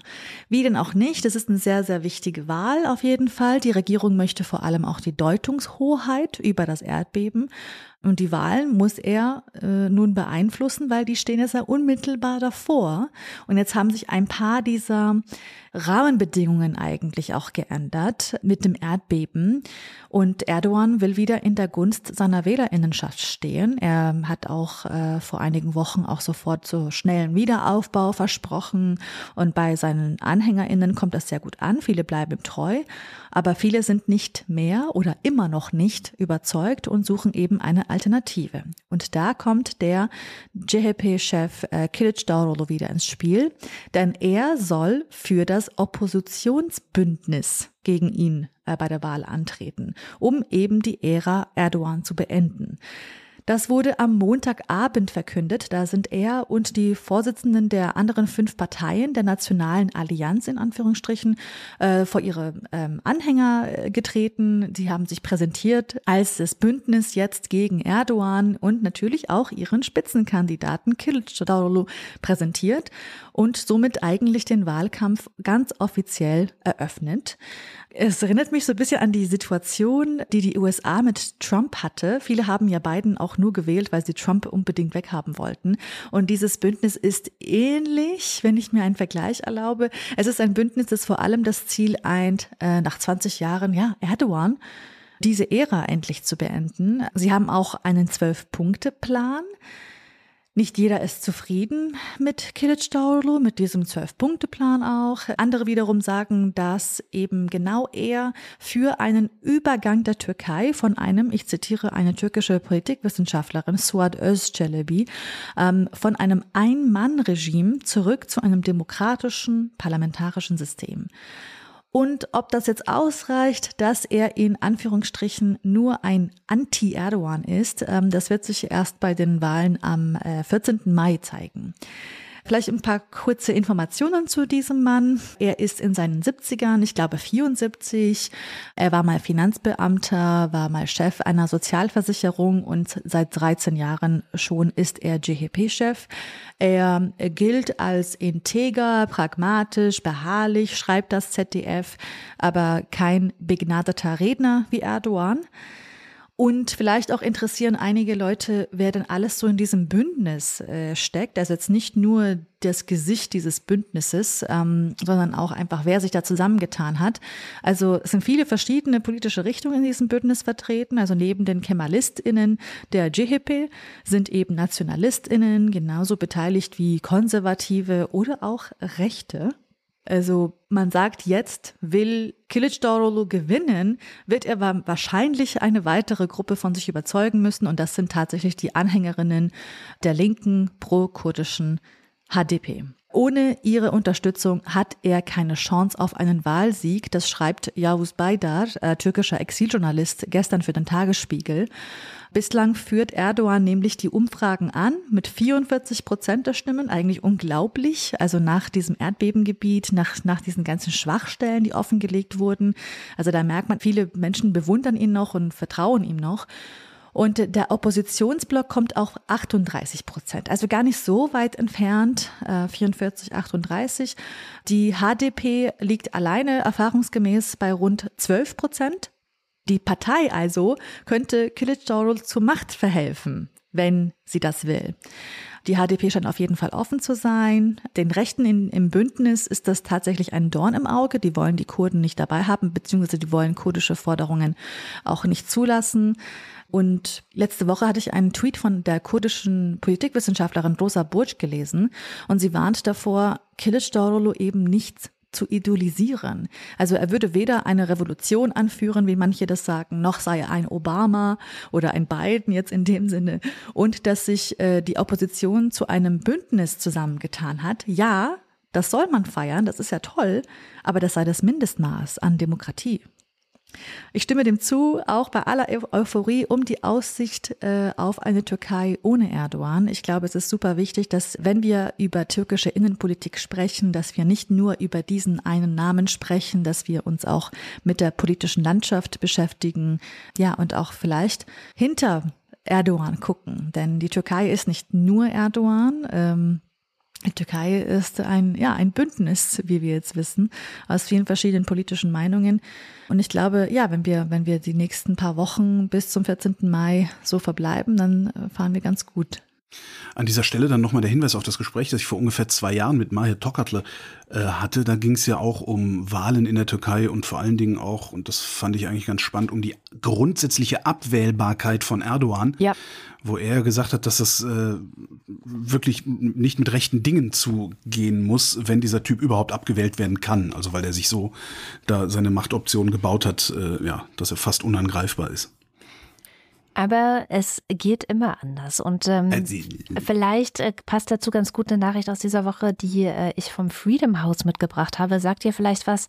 So eine Non-Profit-Organisation aus Washington, die seit 1941 schon die Menschenrechte, die Demokratie, die Freiheitsrechte und so weiter auf der Welt beobachtet. Und seit 50 Jahren geben die jedes Jahr einen Bericht raus, der heißt Freedom in the World. Und gerade eben ist eben Freedom in the World 2023 erschienen. Ich konnte jetzt nur das Abstract lesen, weil ich, wie gesagt, diese Woche nicht geschafft habe, mich intensiv in ein Thema so richtig reinzugraben. Also ich hatte diese Woche kein Kaninchenloch, das ist das Positive des Ganzen. Aber die wichtigsten Erkenntnisse sind, ähm, eigentlich ist die Demokratie in dieser Welt seit 17 Jahren auf dem Rückzug oder im Rück Mhm. Zurückgehen, äh, was so viel bedeutet, wie dass seit 17 Jahren immer, also mehr Länder unterm Strich autokratischer geworden sind, als dass Länder demokratischer werden. Ne? Also du hast immer beide Bewegungen. Es gibt manche Länder, die werden, die machen Rückschritte und werden autokratischer und es gibt manche Länder, die machen Fortschritte und werden demokratischer. So. Und, und dann gibt es eben ein so eine Bilanz unterm Strich. Und unterm Strich ist die Bilanz seit 17 Jahren scheiße und es wird immer schlimmer. Jetzt sagen Sie vorsichtig, könnte 2022 aber ein Wendepunkt in Sicht sein, weil es sind nur noch 35 Länder autokratischer geworden und ganze 34 Länder sind demokratischer geworden. Ein Unterschied von einem Land ist das nur noch und das sei der kleinste Unterschied seit vor 17 Jahren dieser negative Trend angefangen hätte. Wow. Ja, f- vielleicht begreifen die Leute tatsächlich langsam, ich, es ist natürlich auch nur Hoffnung, dass Autokratien noch nie dazu geführt haben, dass es der Bevölkerung in, insgesamt besser geht im Land. Ja, ich finde, Fortschritt. Autokratien sind nicht fortschrittlich. So einfach muss man das äh, mal sagen. ich finde, Türkei ist das allerbeste Beispiel, was wir gerade dafür haben, weil Autokratien, ne, also wenn du die Kontrollen abschaffst, und das ist ja in der Türkei passiert, also sowohl die äh, Kontrolle durch die Medien äh, wurde massiv eingeschränkt, aber auch durch die Opposition wird ja in der Türkei massiv eingeschränkt. Also witzigerweise ist ja in der Türkei am ehesten noch, dass die Gerichte zugunsten von irgendwelchen Kritikern und Oppositionellen entscheiden. Da haben sie ja noch nicht die ganze Macht, aber Medien und politische Opposition ist ja sehr unterdrückt. Ähm, und das führt zu Korruption, weil Hm. wenn du nicht mehr kontrolliert wirst, warum solltest du nicht korrupt sein? Ja, es kommt ja, Ja, wahrscheinlich nicht an, äh, an die Oberfläche, schon gar nicht, wenn die Medien unterdrückt sind. Und Korruption führt, und ich finde, da kann man, kannst du jetzt wirklich eine direkte Linie ziehen zu sowas wie diesen Erdbeben, äh, dieser Erdbebenkatastrophe dort oder beziehungsweise, dass es so katastrophal endet, weil die Häuser zusammenklappen, weil sich irgendwelche Unternehmen halt äh, freigekauft haben davon, äh, das ordentlich zu bauen. Ja, und das kannst du dir ja auch in Russland angucken, wozu Klar. Korruption führt. Also Russland könnte ein stinkreiches Land sein, äh, und zwar von, von, von, von Moskau bis Kamtschatka könnten die auf, auf äh, goldenen äh, Wegen flanieren. Ja, und die Realität ist, dass die, ich weiß nicht, ich glaube, es, nee, ich weiß nicht mehr, wie da die Zahl war, es war erschütternd, in mehr als der Hälfte des Landes noch nicht mal asphaltierte Straßen haben. Ja. Ja, und das ist ja auch ein ausschließlich äh, Ergebnis von Korruption. Ja. Genau. Und das äh, Freedom House sagt, dass 2022 gezeigt hat, dass Autokraten zwar extrem gefährlich seien, aber halt nicht allmächtig und nicht Mm. unbesiegbar. Was leider nicht besonders äh, gut, sondern äh, schlechter geworden ist, dass es tatsächlich die Pressefreiheit und die mein, äh, freie Meinungsäußerung weltweit äh, Sie sagen, in 157 Ländern und Gebieten sei äh, die Pressefreiheit 2022 unter Druck gewesen und sie äh, von insgesamt 194, also schon ein übergroßer, eine übergroße Mehrheit der Länder der Welt. Ähm, und auch sowas wie die freie Meinungsäußerung von Privatpersonen, also zum Beispiel Mhm. online, sei stark in Gefahr, weil Hass und Hetze, Drohungen, ähm, Leute, die sich deswegen dann selbst zensieren und aber auch Verstöße gegen die Privatsphäre, das äh, zum Beispiel sowas wie Doxing, ne, ist ja gerade Mhm. so ein bisschen in Anführungszeichen in Mode. Habe ich das richtig verstanden? Die gucken sich nicht nur an, äh, inwieweit die Regierungen, Nee, sondern also die gucken auf die gesamte Gesellschaft, weil du Genau. sagtest, äh, okay, okay. wie demokratisch ist das, wie frei, also Freedom House, sie gucken eben auch auf die Freiheit, auf die Ja. äh, Freiheitsrechte, äh, die Menschen in einem Land nicht nur per Gesetz haben, sondern dann eben auch tatsächlich wahrnehmen können. Aber jetzt noch der positive Ausblick. Wie gesagt, seit 50 Jahren machen die das. Also 1973 gab es den ersten Bericht und da waren 44 von 148 Ländern free, also sie nennen es dann ne, free, demokratisch, freiheitlich und so weiter. Demok Mhm. Freiheitliche Demokratie, nennen wir es mal. Ne? Ähm, das ist nicht ganz jedes dritte Land, sind knapp 30 Prozent gewesen. Heute ähm, sind 84 von 195 Ländern free. Das sind 43 Prozent. Also wir nähern uns der Hälfte auf der Welt. Immerhin. Das ist weit mehr als ein Drittel. Hm. Das heißt, insgesamt, also wenn man wirklich 50 Jahre zurückblickt, ging es bergauf. Und nicht nur das, Sie sagen, in diesen 50 Jahren ist logischerweise aus so manchen unfreien Land ein freies geworden. Und diese neuen Demokratien hätten sich ganz oft auch als wirklich sehr resilient erwiesen und schon verschiedenste Herausforderungen gut gemeistert. Sehr schön. Ja, Und du weißt ja, nicht Freiheit macht glücklich, sondern Geld. Geld macht glücklich. Die Wissenschaft hat nämlich festgestellt, dass Geld nicht nur glücklich macht, sondern mehr Geld auch mehr glücklich macht. Ja, ich dachte, es gibt so eine Obergrenze. Haha, jetzt pass mal auf, Freundchen. Sie haben das zumindest festgestellt bis zu einer Grenze von 500.000 Dollar. Darüber war die Datenbasis nicht mehr gut genug. Ja. Es gibt ähm, Daniel Kahnemann, den kennt Ja. man ja. Ähm, Ja. Der hat vor, ich weiß gar nicht, 20 Jahren oder so mal postuliert, also hat eine Studie gemacht und hat postuliert, dass man über 75.000 Dollar nicht glücklicher wird, wenn man mehr Geld bekommt. Dann gibt es Matthew Genau. Killingsworth, der hat zehn Jahre später dieses Postulat gekippt. Und die beiden haben sich jetzt zusammengetan und haben das, wie haben sie es genannt? Feindliche, fe- feindliche Übernahme oder so. Nee, nee, wie haben sie es genannt? Ach Mist, ich hab's vergessen, aber so ähnlich. Die beiden haben sich zusammengetan und haben eine neue Studie vorgelegt, Ja, ähm, wo sie äh, 30.000 Probanden, über 30.000 Probanden zwischen 10.000 und 500.000 Dollar Einkommen im Jahr ähm, per App gefragt haben, wie geht's dir heute und so, und das zufällig gesteuert irgendwie. Und das Ergebnis ist, das Wohlbefinden steigt mit steigendem Einkommen immer weiter. krass. Außer bei den 20 Prozent der Leute, die sowieso schon unglücklich sind, wegen Trauer, Depression oder irgendwie sowas. Und selbst bei denen steigt das Glück bis 100.000 Dollar an und danach erst nicht mehr wirklich weiter. Ah, Und je, klar, also auch, je weniger du am Anfang hast, desto glücklicher wirst du, wenn mehr Geld reinkommt. ne? Also der mit 10.000 Dollar ist, freut sich halt über doppelt so viel Geld mehr, als der mit 100.000 Dollar sich über doppelt so viel Geld freut. Und äh, an dieser Stelle noch ein Hinweis. Die Wochendämmerung freut sich über Unterstützung. Wir sind nämlich im Wesentlichen crowdfinanziert und je mehr reinkommt, desto eher kann Kada mein Honorar erhöhen und desto glücklicher werde ich. Oder wollt ihr, dass ich traurig bin? Wollt ihr das? Das wollt ihr nicht, nein?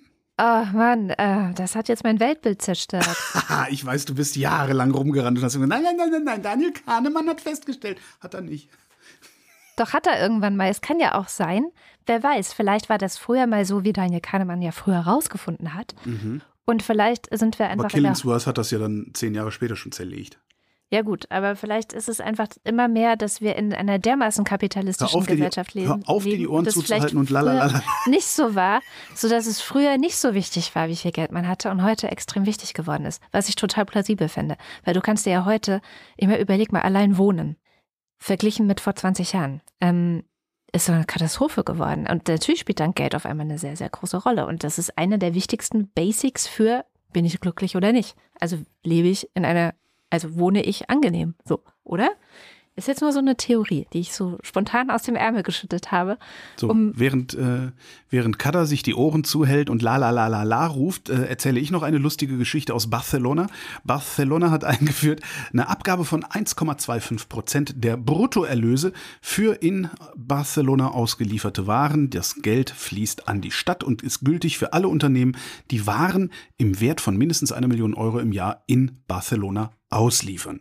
Die haben nämlich Studien gemacht und haben festgestellt, dass die 8300 Stellplätze, die gebraucht werden für B- und Entladen von Lieferwagen, ähm, 2,6 Millionen entsprechen. Und zwar pro Jahr, also Millionen Euro pro Jahr entsprechen, ähm, von denen die Stadt nichts hat, die sie aber irgendwie bezahlen muss, weil der Platz muss ja vorgehalten werden. Außerdem ist das gut gegen Luftverschmutzung und es ist gut für Nachhaltigkeit, weil so, ähm, sie nennen es Abholzentren, also Packstationen und so Zeug, äh, die sind von dieser Abgabe ausgenommen.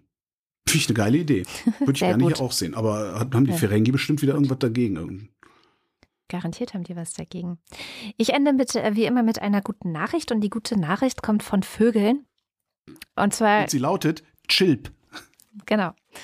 Und zwar äh, gibt es ja immer wieder eine Kontroverse darüber, ob ähm, Windräder gut sind für die Vögel äh, oder ob sie schlecht zu Vögeln sind. Ach, du meinst. Äh, äh. Ähm, Entschuldige. Ähm, und es das, gab war, jetzt. das, war, das, war, das war Das lauer war als ich. schlimm, ich das weiß. Schlimm. Das tut mir leid. Aber nicht jeden, leid. das stimmt, das tut mir auch gar nicht leid.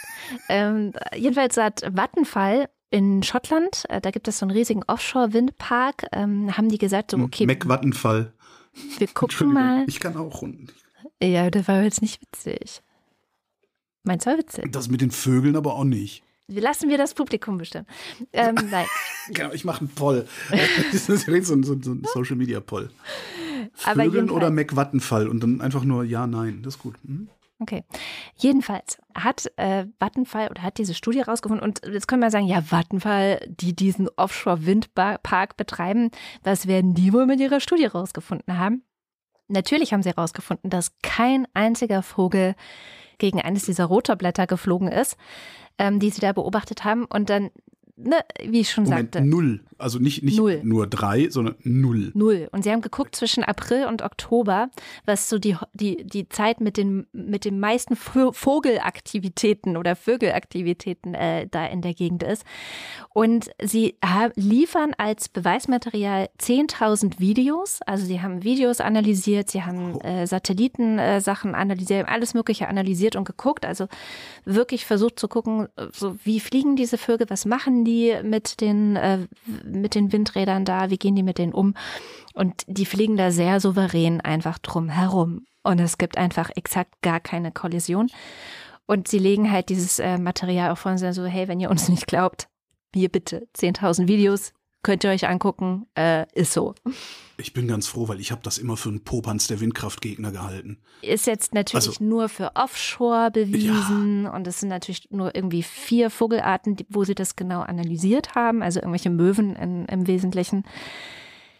Ob man daraus jetzt Schlüsse für alle anderen ziehen kann, weiß ich nicht, aber es ist mal Aber da gibt's doch auch, es gibt doch auch irgendwie Onshore-Berechnungen, dass Katzen irgendwie das Zehnfache an Vögeln vernichten Ja, und, und sowas. Also es ist doch alles, die, das, Das- die da- versuchen halt mit allen Möglichkeiten.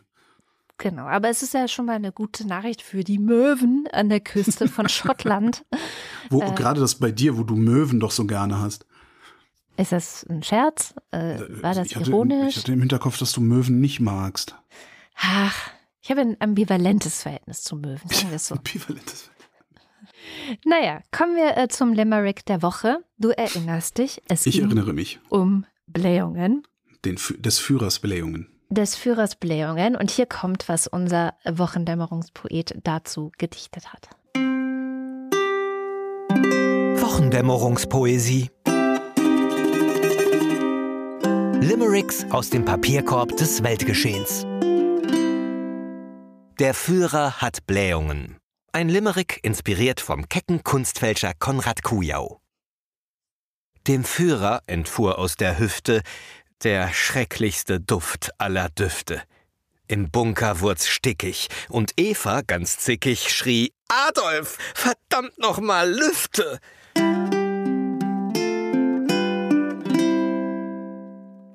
Ich fand ja den aus, von, von Sebastian ganz schön, äh, zumal ich da dann auch noch ein wenig hinten dran klugscheißern kann. Der Adolf aus Braunau, ich male, doch sein Darm, der war aus auf Randale. Schnell die Hose gesenkt, braun den Boden besprengt, wird mit Nazischeiß Pollocks Rivale. Dahinter in Klammern, hab die Blähungen mit Durchfall kombiniert, ich hoffe, das ist okay. Ja, Sebastian, das ist okay, weil der Enddarm nämlich nicht zwischen Luft und Flüssigkeit unterscheiden kann. Darum kackt man sich gerne mal ein, wenn man eigentlich dachte, man würde einen fahren lassen. Gelernt habe ich das bei Julia Enders, äh, bevor sie berühmt geworden ist, also als sie noch in kleinen finnischen Clubs gespielt hat. Julia Enders ist die Dame mit Charme. Äh, Mhm. Ja, sehr schön. Ich fand also mein Favorit war Sören. Und Sören Lass schreibt, hören, den Sören. Herr Hitler aß abends gern schlichte Kidneybohnen Eintopfgerichte. So ward er laut Gauland, der das eher mau fand, ein Pups in der deutschen Geschichte. Finde ich schön. Ja. Ist gleich noch AfD-Kritik mit bei. Was machen wir diesmal für ein Thema? Oh, Schufa? ähm, Schufa. Schufa. Schufa ist gut. Ah, Dann haben wir uns schnell geeinigt, das ist gut. Dann kommt jetzt der Börsenticker. Montag. Wall Street wird deutsch. Nee, Entschuldigung, ich höre aus der Regie gerade. Verzagtheit dominiert die Wall Street. Dienstag. Powell bremst die Wall Street aus, weil ist auch nicht mehr der jüngste, der Zentralbankchef. Mhm. Mittwoch. Wall Street bleibt deutsch. Nee, ich höre gerade aus der Regie. Wall Street weiter mutlos. Donnerstag. Wall Street vor US-Jobdaten unter Druck. Anscheinend gibt es nur die Wall Street noch. Alle anderen Börsen sind weg und wir haben es nicht mitgekriegt. Freitag. Nein, da ist was. Wie tief kann der DAX jetzt fallen? Unterschichten-DAX. Prolo-DAX, der Lumpen-DAX. Ja, so tief gefallen, der Lump. Entschuldigung. Ich habe gedacht, ich mache daraus jetzt immer eine kommentierte Lesung. Ja, ja, das ist okay, ist okay. Kriegen wir hin. Äh, Faktencheck haben wir diese Ja, Woche leider keinen. Ach du Ähm, Scheiße, echt? Und das nach diesem Rentending? aber Wie hast du denn gar nicht deinen Slack gelesen heute? Also Nein, Holger. ich, nein, ich habe meinen Slack nicht gelesen. Bekomme ich dafür jetzt die Visiten gelesen? Genau. Ähm, nee, dafür Jetzt bekommst überlegst du, ne? Hä, Visiten? Muss das nicht anders heißen? Leviten, aber ja, Ja. ich weiß schon. Hier meine du Levitenkarte. Hm. Du bist heute echt eine Scherzkanone. Ich, Also mir ist besser das, als bin, ich. Ich bin mit Also- den Nerven in einem solchen Maß runter. Ich brauche Alkohol. Ich dachte, du brauchst Geld, Mann. Ja, Geld brauche ich. Genau, ich brauche Genau. Geld. Also Das ist eine schöne Überleitung. Und davon kaufe ich mir dann Alkohol. Ähm, denn wie immer am Ende der Sendung kommt jetzt natürlich noch, und das bekommst du auf jeden Fall, das bekommen alle anderen gelesen, ähm, dass wir die Namen derer vorlesen, die die Wochendämmerung über Steady am kräftigsten unterstützen. Also die, die am, am, am, am am meisten, denen, denen am meisten daran gelegen ist, dass wir glücklicher sind. Ja, absolut. Das, äh, sie nennen sich ja auch Ultras. Man hört schon am Namen, dass ihnen sehr daran Mhm. gelegen ist, dass wir glücklich sind. Und der Fanclub, ähm, die sind äh, sehr, sehr tatkräftig. Glücksfanclub. Klammer auf, es gibt auch die Möglichkeit, uns direkt Geld aufs Konto zu überweisen. Davon geht weniger weg, als wenn ihr das über Steady macht. Komma, wir können aber eure Namen dann nicht am Ende der Sendung vorlesen, aber es macht uns genauso glücklich. Das- Klammer ja, zu. Ja, und das äh, mit den Namen, das kommt jetzt. Dins 1. Gerade ist Weltfrauentag und ich ändere Vornamen und Namen bei Steady. Also allen nachträglich einen Happy Weltfrauentag. Feminismus ist mehr eine Frage der Haltung als des biologischen Geschlechts. Alexander Bonsack hat heute mal nix, außer eine Woche Urlaub, die auch schon wieder fast vorbei ist. Marc Bremer, Oliver Delpi, Silke Dietz, Doris Devi Doris Day, Erik Fröhlich, David Hasenbeck, Adrian Hauptmann.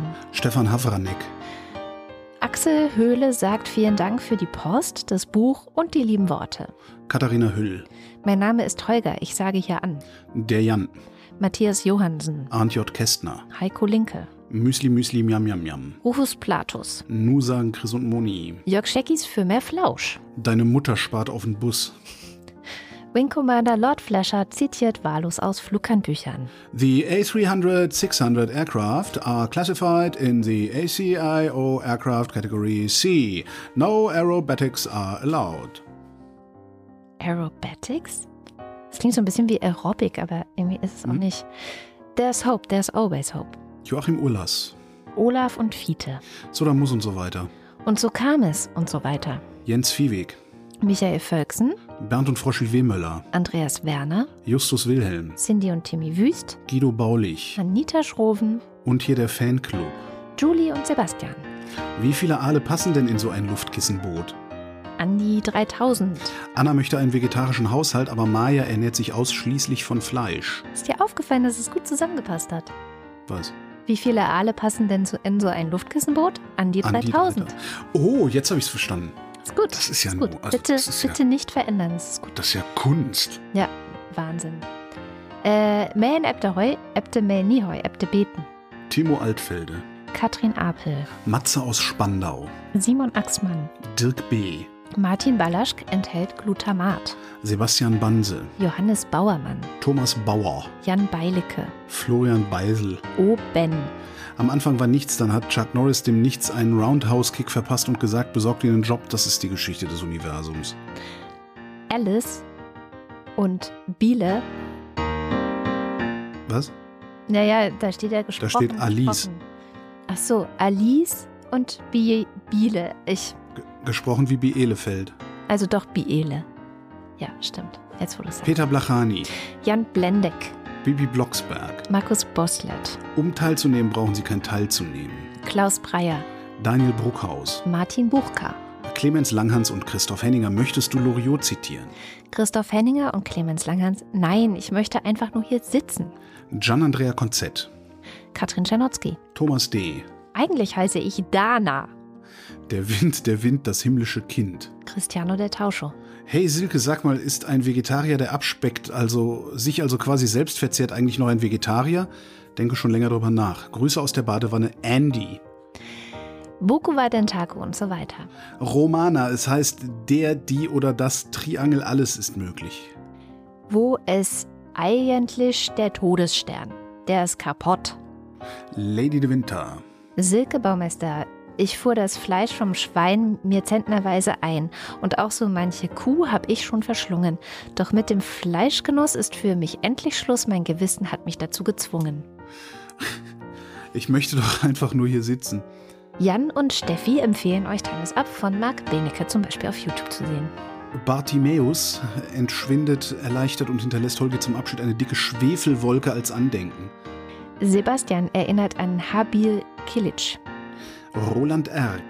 Der Vorsibär erträgt es nicht, nicht mehr vorgelesen zu werden und meldet sich zurück in den Fanclub. Yay! Claude Fankhauser. Matthias Flader, Oliver Förster. Olli Frank, Der Freibierfred. Andreas Freund, Lucy freut sich sehr über die Postkarte. Danke. Marcella Frick, Mariana Friedrich. Mareike Geib, Der Gotti. Jörn Arne Göttich. Bärbel Grothaus. Ich grüße. Miriam und David grüßen Samson. Sally der Pinguin grüßt alle, die sie kennen. Kati grüßt Joni. Ricardo Gatter, F&H. Annika H., Simon Hägler. Antje Hanuschka, Silke Hartmann. der Alexander Hauser, Jan Heck. Sven Hennissen, Hans Herbst. Ralf Herbst, Tobias Herbst. Katharina Herbst wie Winter, Paul Hilbert. Nils und Hilke. Benjamin Hupp. Mein Name ist Lose, ich kaufe hier ein. Blub, blub, blub, blub, blub, blub, blub, Zaubermeerjungfrau Barbie, tauch ein und schau. Im warmen Wasser, uh, wird blau zu pink noch dazu. Der Oberfrittenbach ist ein typischer Emmentaler Graben. Das habe ich da gerade vorgelesen. Ich denke, es war eine Barbie-Werbung aus den 90ern. Okay, Lars ist vom Versagen der Politik entsetzt und trinkt jetzt Mai Tai. Tobias Johannes, Äh, Philipp Kaden, Arne Kamula, Kamikazi, Tim Klausmeier, Oli Oliver Kleinert, Alexander Klink, Oliver Koch, Felix, der jetzt wegen Schlafmangel koffeinfreien Kaffee trinkt, Jessica Kogoy, Thomas Kohler, Markus Krause, Magali Kreuzfeld, Felix Kronlage Dammers, Pia Kronquist, Thomas und Corina, Oliver Krüger, Oliver Kohlfink, Sebastian Lenk und Henry Vize, Detmar Liesen, Nico Linder. Florian Link, Mein Name ist Ipson, Lorem Ipsum, Sabine Lorenz, Sabine Lorenz Ipsum, René Ludwig, Robert Manik, Lars Mertens, Martin Meschke, Nevermind, Johannes Möller. Die Mulle, You're heavy on the woodway, my lovely Mr. Singing Club. Samina Inanejar, Celine Neubich, Thorsten W. Noll, Bernd Nossem, komplett bestuhlt, Open-Air-Sitzkonzert nach Möwenschiss-Attacken verschoben, Ey du Opferkathole, Boris Perner, Silke Placheta, Nils Planthold, Josef Porter, Claudia Pschack, Sebastian Quapp, Axel Rasmussen, Wilhelm Reich, Florian Rempel, Miriam Richter wieder Henke, Marc Riese, Christian Rohleder, Anna Roth, Sven Rudloff, der Schommi sagt Danke, Jürgen Schäfer, Christian Schmidt, Janine Schöne, Susanne Schulze, Dirk Schumann, Troy McClure, Chip und Chap, Abracadabra und so, Markus und Julia sind Fans der Wochendämmerung genau wie Birgit Sobich, Der Kopf ist nicht zum Nicken, sondern zum Denken da. Marie Stahn, Christian Steffen. Blasenstein, Ein Wochendämmerungshörerinnen-Treffen wäre richtig nice. In Stein. Pizzastein, Pommesstein. Thomas Stein, Jogi Löw verabschiedet Ruth Rutz und dankt für Jahre der alliterativen Freude Stein. Rhabarber Barbara hört die Wochendämmerung am liebsten mit Abspannstein, danke für die Postkarte, Sabine Stern. Suse und Martin Stöckert, Günther Stück. Claudia Taschow, Potz 1000. 19, Somebody once told me the world is gonna roll me. Moritz Timm, Mr. Tipp. Hans freut sich über die Existenz von Andrea und der Wochendämmerung. Da hinter dir ein dreiköpfiger AfD. Ein Kopf ist besorgt und braun, einer konservativ und braun und einer dumm und braun. Und alle drei haben den gleichen Arsch. Und Anna und Gregor sind hocherfreut, denn sie haben schon Frühlingsgefühle und machen sich mit Priscilla und Gwyneth Molesworth einen faulen Lenz. so müde und hellwach.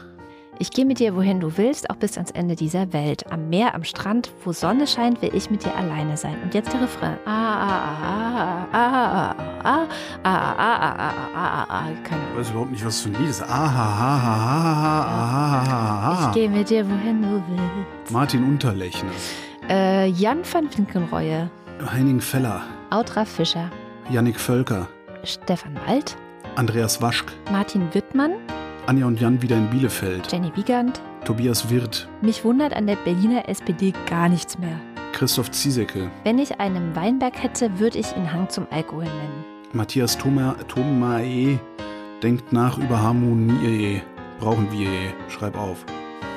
Nico Erfurt, Jennifer Herbert, Anja und Bruno Kirschner, Anja und Georg mit dem kleinen Knusprig, Evelyn Künstler-Wiesmann Jochen Philipp. und Familie Felten und Knecht. Vielen herzlichen Dank. Ja, vielen Dank. Ich spare auf noch einen Todesstern. Und das war die Wochendämmerung vom 10. März 2023. Wir danken für die Aufmerksamkeit. Tschüss.